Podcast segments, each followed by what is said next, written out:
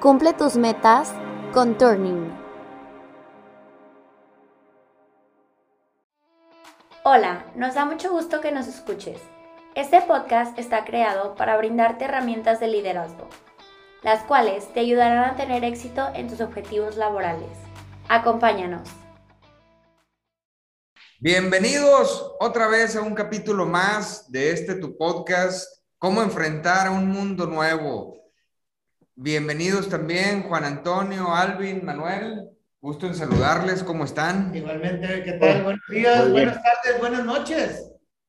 Sí, todo dependiendo de cuándo nos estén escuchando, ¿verdad? Este, y, bueno, agradecerte que, que sigas eh, con nosotros, que sigas eh, siguiendo estos, estos podcasts, que esperemos estén aportando valor para tu desempeño, para el desempeño de tu empresa o el desempeño de tu departamento. Y bueno, pues vamos a continuar con el tema de la evolución de los equipos exitosos. En el capítulo anterior estábamos hablando acerca de eh, los cambios en los equipos, si es necesario hacer esos cambios, si no, por qué hacer cambios, etcétera. Y bueno, pues me gustaría que continuemos porque se quedó por ahí algo, algo trunco el tema, había ciertas, ciertas preguntas, ciertas inquietudes que todavía quedaron ahí, ahí sin, sin resolver. Y me gustaría arrancar con una pregunta que, que de hecho nos, nos, la hicieron llegar y decía, oye, ¿qué tan seguido tenemos que hacer cambios en el equipo? ¿Qué tan seguido es conveniente hacer, hacer esos cambios? Bueno, si me permite la palabra, Alejandro. Sí. Adelante. Eh, quisiera yo iniciar haciendo referencia que el tema de este podcast es evolución de equipos exitosos. En la sesión anterior contestamos diferentes preguntas sobre el tema y hubo algo constante en las cuatro preguntas que tratamos, que fue cómo adelantarnos al cambio, qué implicaciones tiene el cambio, qué requieren los cambios del equipo. Y en resumen, fuimos muy claros en señalar que el cambio es lo único constante que existe en todos los sentidos.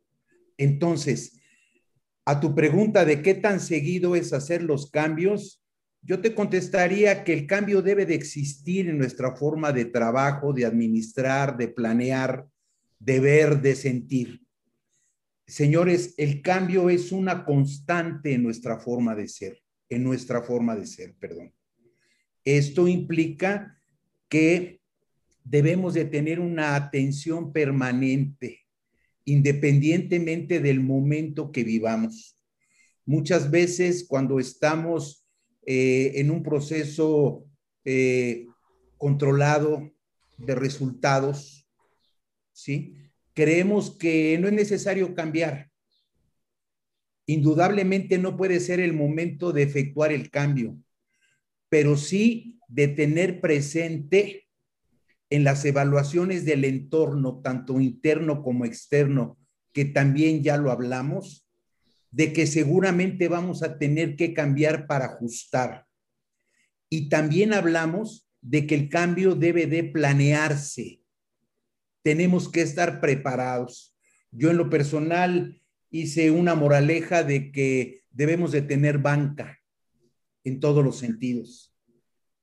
¿Sí? Entonces, Alejandro, el cambio es algo constante y debemos de tener presente que el cambio es seguido día a día. Sí, de acuerdo, de acuerdo, pero, pero existiría ¿Existiría una regla, Alvin, de, oye, cada cuándo lo tengo? Es que lo tengo, tengo que hacer los cambios cada mes, cada trimestre, cada año. ¿Existe una recetita así de esas? Sí, eh, sí, a lo largo del tiempo. Y yo me acuerdo de, en mi carrera, las veces que nosotros como líderes decíamos, este es el último cambio que hicimos. ¿no? Vale la mentirita. Cada vez, sí, hoy día, típicamente se cambian, o mejor dicho, se adecúan los equipos según las necesidades que presenta cada plan estratégico o cada nueva situación. Okay. Los planes estratégicos en la mayoría de las corporaciones se hacen una vez al año. Y normalmente lo que el, plan de el plan de recursos humanos viene anclado a ello. Y sí, como bien dices, Juan Antonio, tiene que ser planeado. El cambio tiene que ser planeado. No puede ser una reacción a lo que está pasando. Eh, entonces, lo vemos como una adecuación y la frecuencia de esta adecuación, si es necesaria o no es necesaria, o por lo menos la, el, mirar la organización y ver si estamos preparados para enfrentar todos los cambios que, que, tenemos en la estrategia, típicamente se hace una vez al año. Alvin, pero tú utilizaste el adecuarnos como una forma menos eh, agresiva, por ponerle un calificativo al cambio, ¿no? Bueno, el, el, objetivo todavía es obtener los resultados. Y obtener los resultados contra una estrategia que nosotros mismos nos proponemos. Y naturalmente hay otros cambios en el equipo que vienen dados por otros motivos, que sean performance eh, o, cosas por este tipo. Pero eh, la, la, estructura de un equipo se adecua. Sí. Y hay, hay un montón de cosas que, que, apuntan hacia todo lo que están diciendo. Eh, el éxito del pasado no te garantiza el éxito ni del presente ni mucho menos del futuro. Entonces, este, y estamos denominando el podcast la evolución de los equipos exitosos. Entonces, si tomas esas dos palabras con las que inicia y termina el título, evolución y exitosos, es quieres seguir siendo exitoso, tienes que evolucionar en función de, como ya lo comentaron, de las variables internas y externas del, del, entorno. Por lo tanto, yo sí quiero seguir teniendo un equipo exitoso, pues tengo que cambiar. A veces, en la parte que más duele, ¿no? Este, cambiar un miembro o varios miembros del equipo. Duele. Pues sí, pero si yo voy a seguir haciendo... Eh, rines para automóvil con madera, estoy seguro que no voy a vender gran cosa. ¿Sí? Este, entonces, si yo voy a querer seguir haciendo ciertos artículos que ya están obsoletos, pues por más bien que lo haga y yo tenga un índice de calidad del 100%, etcétera, no se van a vender. Entonces no va a ser exitoso mi equipo, se me van a frustrar y ese gran talento que tenía ahí ahora va a emigrar y además frustrado. Entonces, tengo que cuidar también la evolución de mi gente.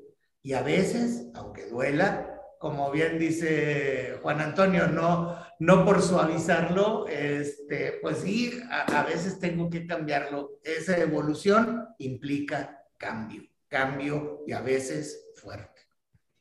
Un comentario eh, referente a tu exposición, Manuel.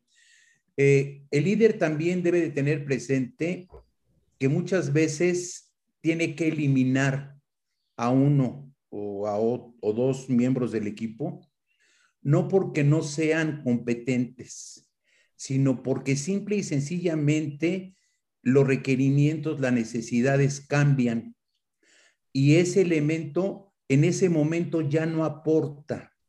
Y tú tienes que tener mucho cuidado en cómo hacérselo saber.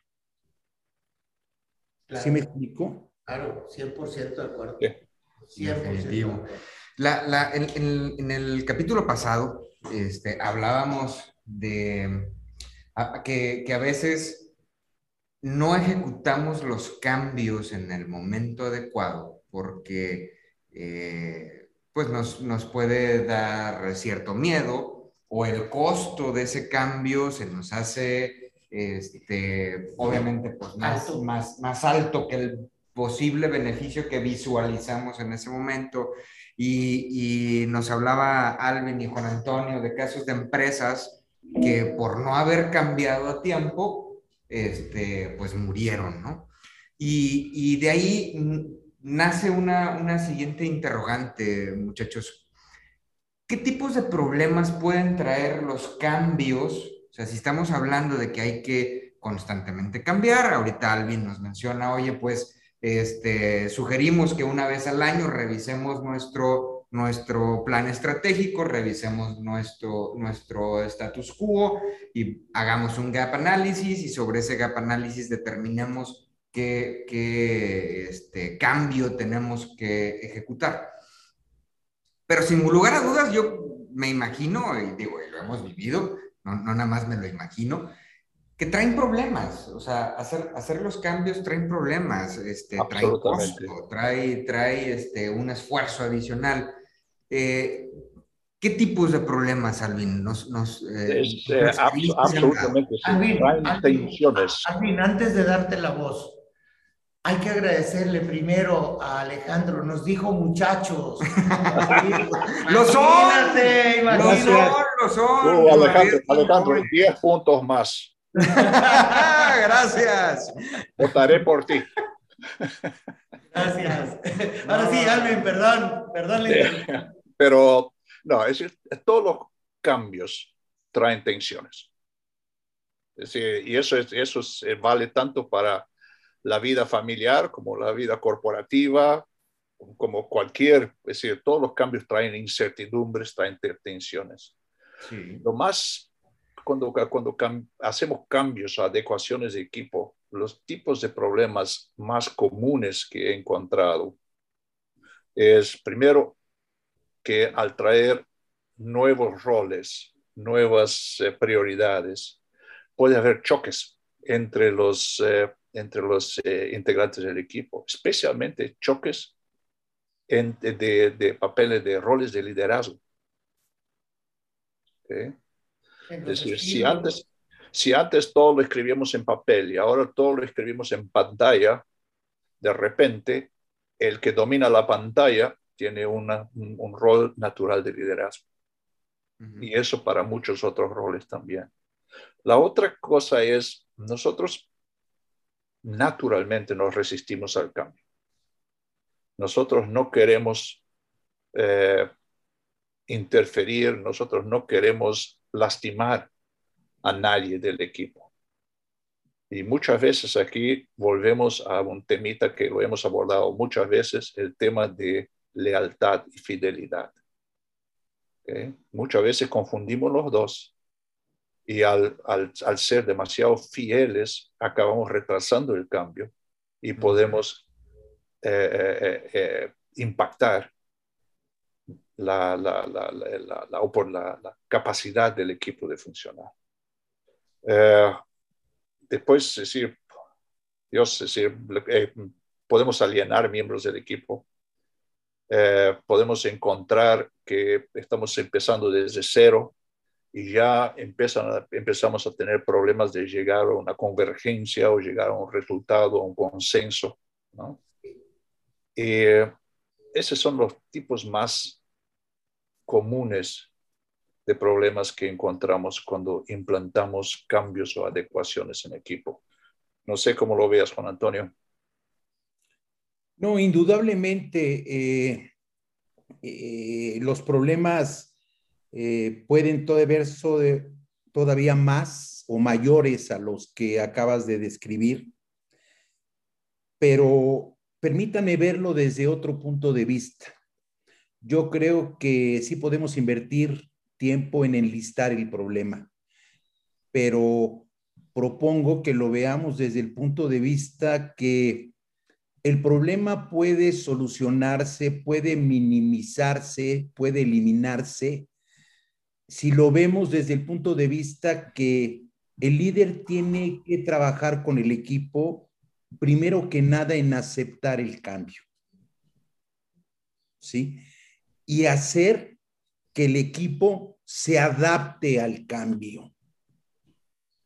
Los problemas que tú acabas de mencionar, Alvin, se hacen más grandes cuando el grupo, alguien, no acepta o no se adapta.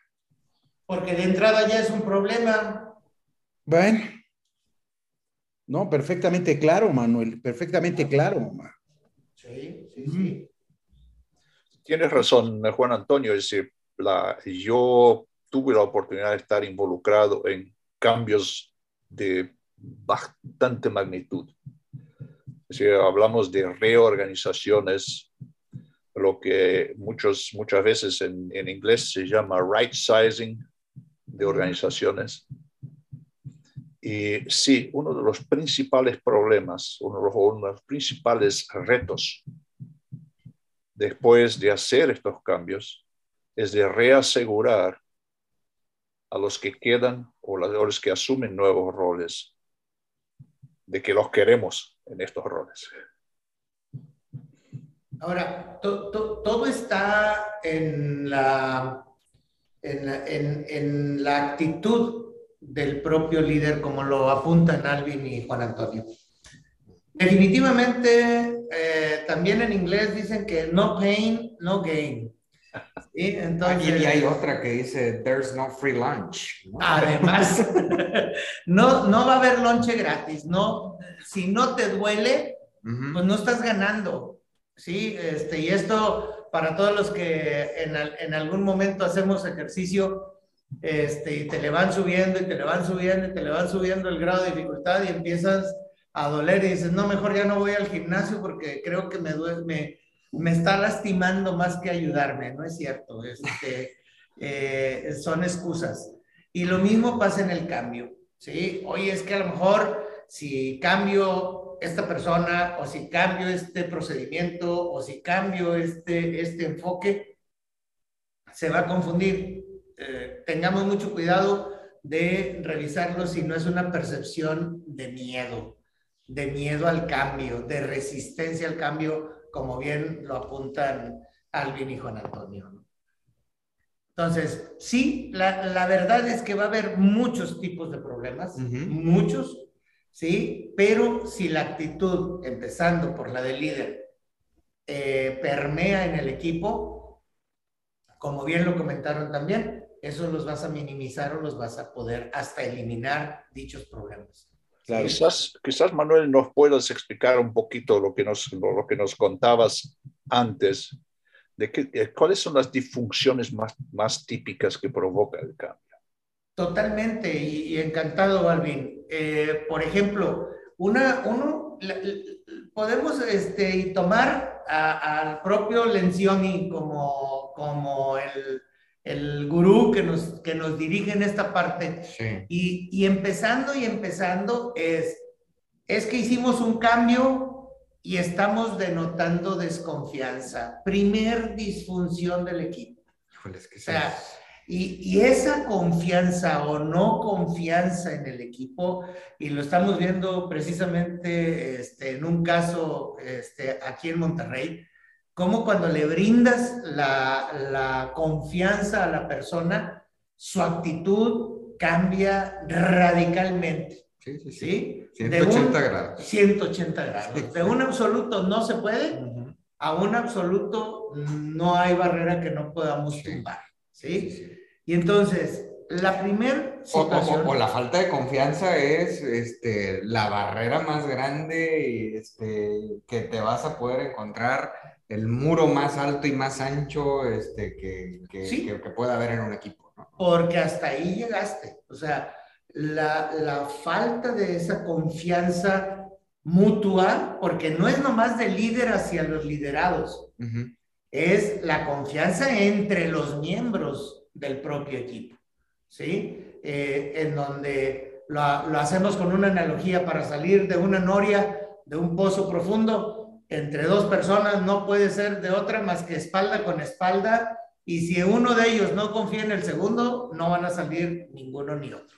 Y ahora, la, la, la confianza en este punto, me imagino yo, y por lo que lo hemos visto en algunos casos aquí en Turning, es no solo de que confío de que mi compañero no me va a apoyar, a, robar, sino es, este, oye, yo confío en mi compañero en que las, eh, sus roles y sus responsabilidades los va a cumplir cabalmente, ¿no? O sea, de, que eh, eh, no, no, tengo que andar cuidando flancos que se supone ya hay alguien que los, los está cuidando, ¿no? 100%, que su aporte va a ser tal cual la expectativa del propio equipo, ah, ¿sí? Hacia el resultado que estamos buscando. Claro. Ahí viene la segunda. Perdón, Juan Antonio, comentabas algo. No, no, no. Continúa, por favor, Manuel. Porque viene la segunda. La segunda es que yo ahora demuestro una falsa confianza al no querer confrontar o discutir con alguien. Dice, no, yo no tengo nada que discutir con Alvin, yo no tengo nada que discutir con Juan Antonio, yo no tengo nada que discutir con Alejandro. Este, todo aquí es luz y sabiduría. Dices, no, mi rey, este, si así fuera la verdad tan sencilla, híjole, este, la humanidad estuviéramos en otro lado. Hay verdades que no encontramos tan fácilmente y no ayuda el hecho de no confrontar las ideas. No significa pelear, no significa retarnos de mala manera, sino retar la situación, retar el status quo que estamos guardando y discutir con profesionalidad. A veces hasta se nos sube el tono de voz, sobre todo si son norteños de acá de México, que somos muy gritones, pero, pero no estamos atentando contra la confianza y el respeto a la persona.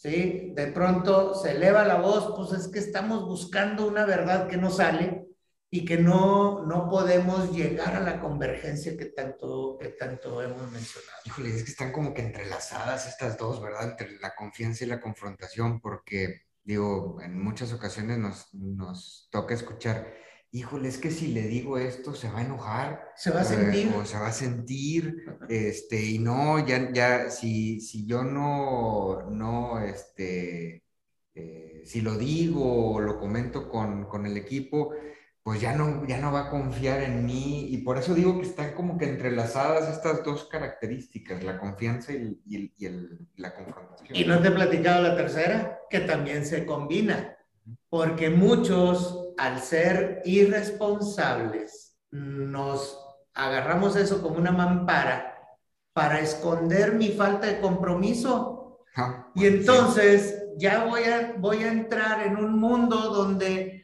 este, no, pues, ¿qué quieres que yo haga? Este, tendría esto que discutirlo fuertemente y puedo atentar contra la personalidad de alguien, este, etcétera.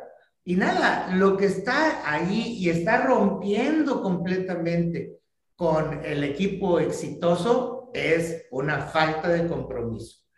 Que si se fijan, no aflora a la primera. A veces somos medio estrictos y no, es que les está faltando compromiso.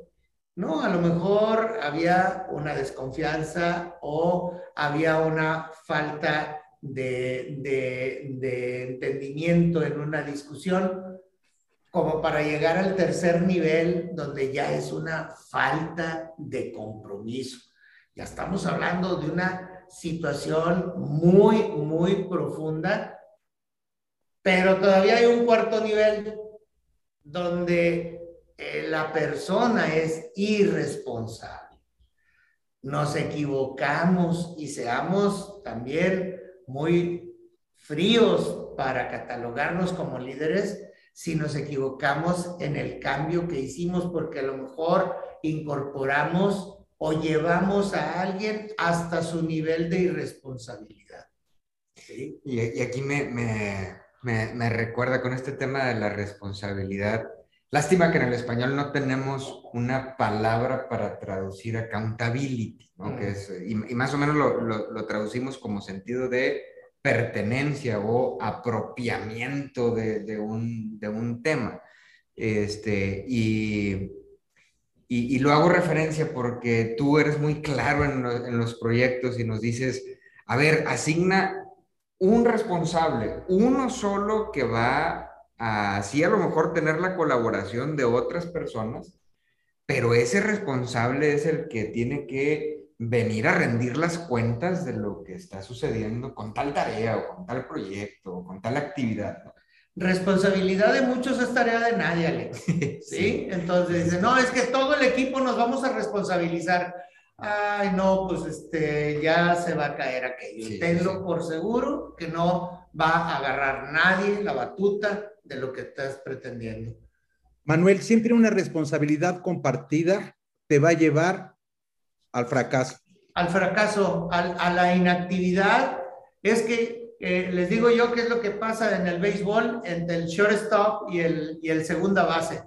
¿Sí? ¿Por qué se pasa la pelota? Pues porque fueron los dos por ella y chocaron. Sí. Y a la otra no va ninguno y como quiera se pasó la pelota. Entonces dices, pudiéndose haber coordinado y sincronizado quién va por adelante y si se le pasa, quién va a hacer el, el backup. Pero el responsable es uno. ¿Sí? Juan Antonio. Es que fíjate qué, qué contradicción para poder hablarlo con detalle y calma. Mucha gente cree que el compartir da confianza. Yo en lo personal no acepto esa condición. No, tienes toda la razón, Juan Antonio. Especialmente, especialmente cuando estás, tienes algún objetivo a que conseguir. Es decir, no lo puedes diluir. Es decir, alguien tiene que llevar la batuta. Es, que es, es, sinónimo de poder ejercer una responsabilidad, equívocamente voy a decir completa o absoluta. O sea, aquí, aquí la responsabilidad se tiene o no la tienes. Eso es correcto, eso es correcto. Una cosa es comunicarme con mi equipo, que sepan el status quo de las cosas, pero no con eso voy a delegar la responsabilidad. Esa no la puedo delegar, ¿sí? Y cuando yo voy a, delegar una tarea, la delego con todo y la autoridad para que pueda estar trabajando y creo que fue un tema que ya lo, lo, lo vimos por ahí. Sí, sí, sí. Muy bien. Lo peor de todo, y este es el máximo nivel, es que puedes llegar a tener un equipo con un muy pobre enfoque al resultado.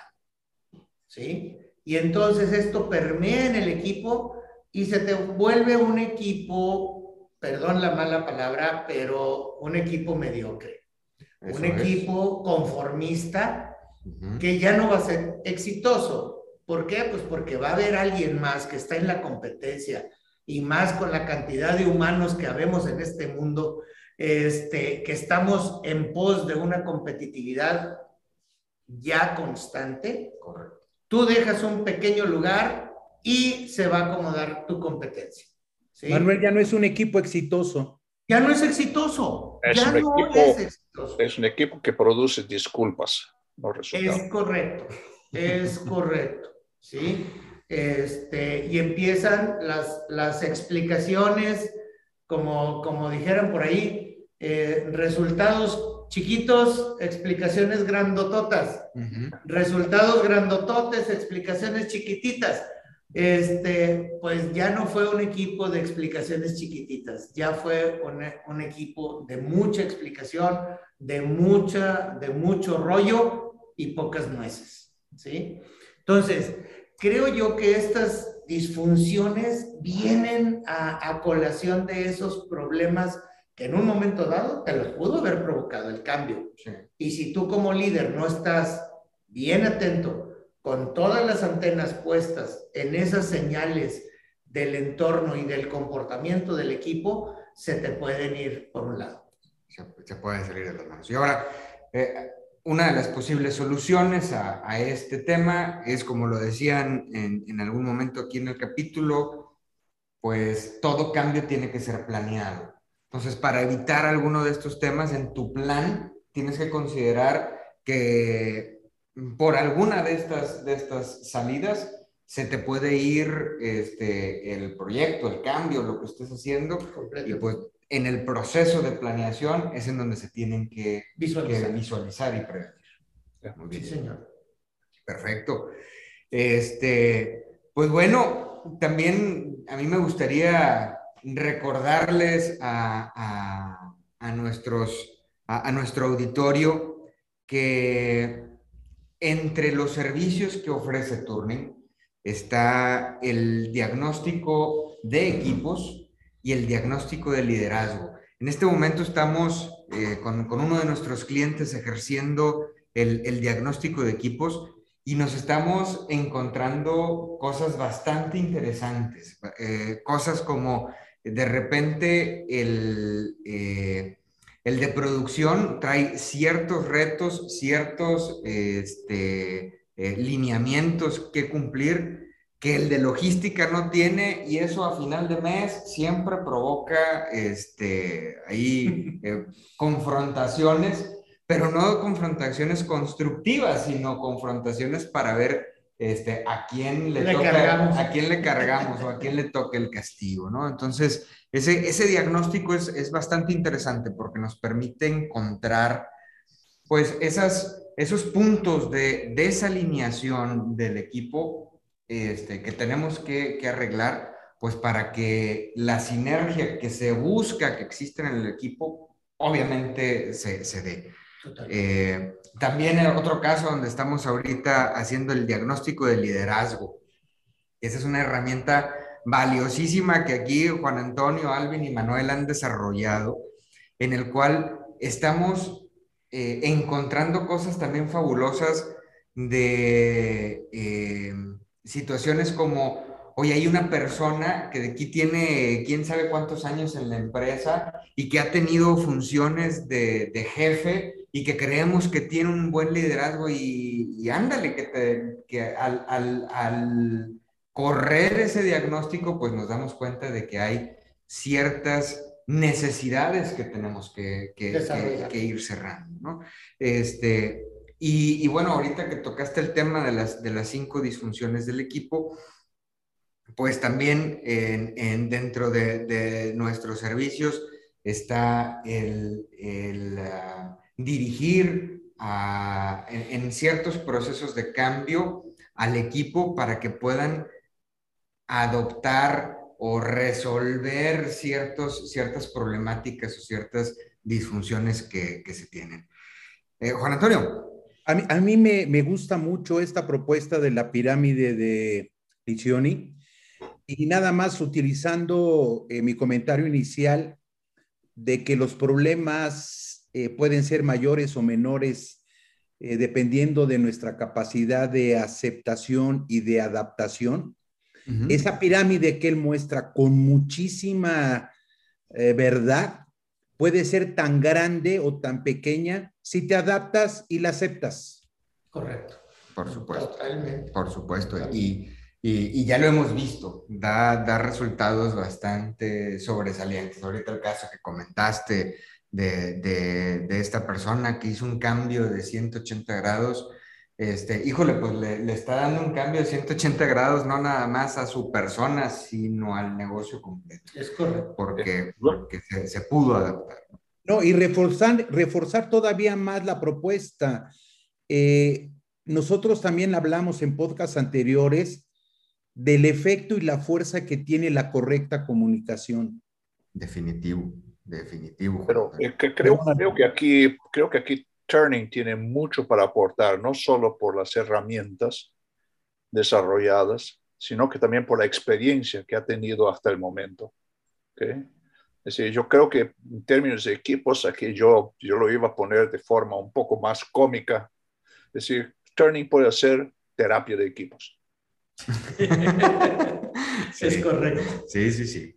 Pues yo nuevamente quiero agradecerles, muchachos, se los repito, están, jóvenes y, y, agradecerles eh, sobre todo el que eh, pues nos aporten a las nuevas generaciones tanto valor y tanta experiencia, que nos acorten las curvas de aprendizaje este, y bueno, a los jóvenes que nos escuchan, hagamos caso. Este, la, la, la, mera neta de las buenas recomendaciones que nos dan, nos dan aquí los, los señores para precisamente, insisto, reducir nuestras curvas de aprendizaje y, y ser todavía un poco más este, exitosos en nuestras carreras, ¿no?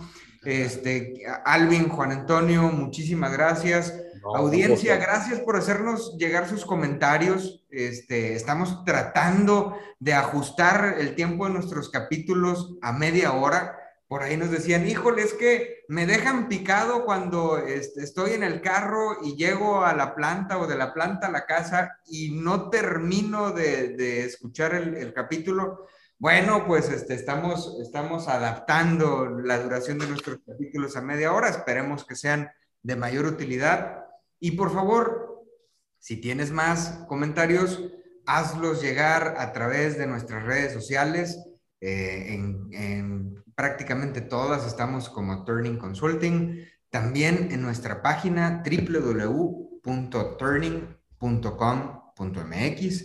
Ahí encontrarás también una, una, ficha de contacto para que nos hagas llegar tus, tus comentarios y si hay alguna necesidad en tu empresa, con mucho gusto compártela con nosotros para darte algunas sugerencias de cómo resolver dichos problemas. Nuevamente a todos, muchísimas gracias, que estén muy bien y pues nos vemos en el próximo capítulo. Un abrazo para todos. Muchas gracias. Hasta luego. Muchas gracias por escucharnos. Esperamos que estas herramientas te hayan sido interesantes y muy útiles. Si te quedaron dudas o quieres saber más sobre nosotros, búscanos en redes sociales como Turning Consulting Group.